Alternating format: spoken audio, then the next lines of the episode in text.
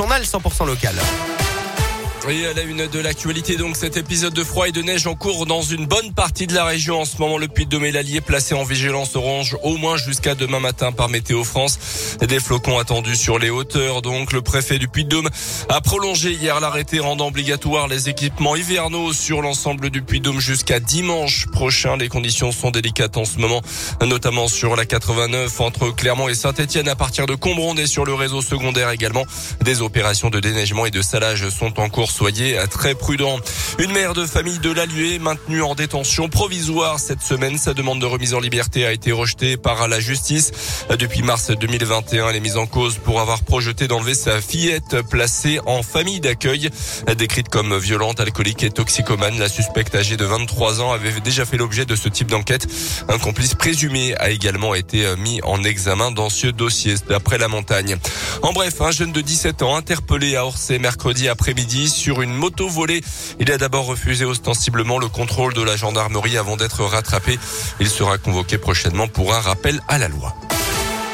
Dans le reste de l'actualité également, le robinet de gaz russe en provenance de la Russie pourrait être fermé dès aujourd'hui. C'est ce qu'ont annoncé hier les ministres de l'économie français et allemand. Vladimir Poutine a annoncé que les consommateurs de gaz russes venant de pays, je cite, inamicaux devront payer en roubles leurs factures. Option écartée par les pays européens. En Ukraine, sur le terrain, la situation est toujours très tendue. Le cessez-le-feu à Mariupol hier n'a pas été respecté finalement.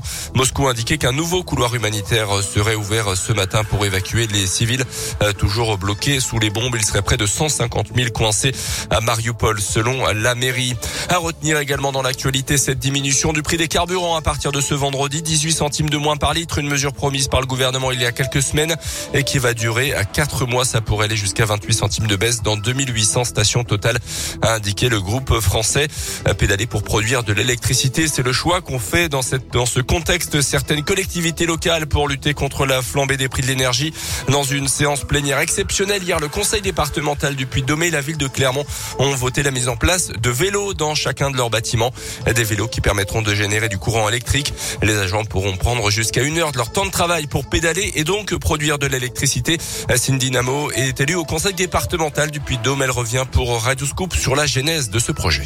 Alors en fait, on est parti de deux constats assez simples. Euh, avec les prix de l'énergie qui font qu'augmenter, bah, il fallait qu'on trouve une, une alternative pour contrebalancer ça. Donc on s'est dit, avec le temps qu'on passe au bureau, au téléphone, devant son ordinateur, ben, on s'est dit qu'une une pratique sportive, ça pouvait nous permettre de, de se libérer un peu la tête déjà. Euh, et donc c'est comme ça qu'est venue l'idée du vélo. C'est le même qu'on trouve par exemple dans les gares, vous savez, où on est obligé de pédaler pour recharger son, son téléphone. Alors je sais bien, on, on va pas économiser des millions d'euros, mais on s'est dit que si chacun y mettait un peu du sien, on pourrait produire une électricité propre et 100% gratuite surtout. C'est ça qui est intéressant. Donc il y a aucune raison qu'on ne mette pas ça en place. Une expérimentation qui pourrait être développée dans d'autres établissements publics, euh, mais aussi dans les écoles. L'occasion pour les enfants de pédaler directement dans les classes pour faire fonctionner leur tableau numérique, par exemple. Un mot de foot pour terminer. Clermont qui reçoit Nantes euh, dimanche en Ligue 1.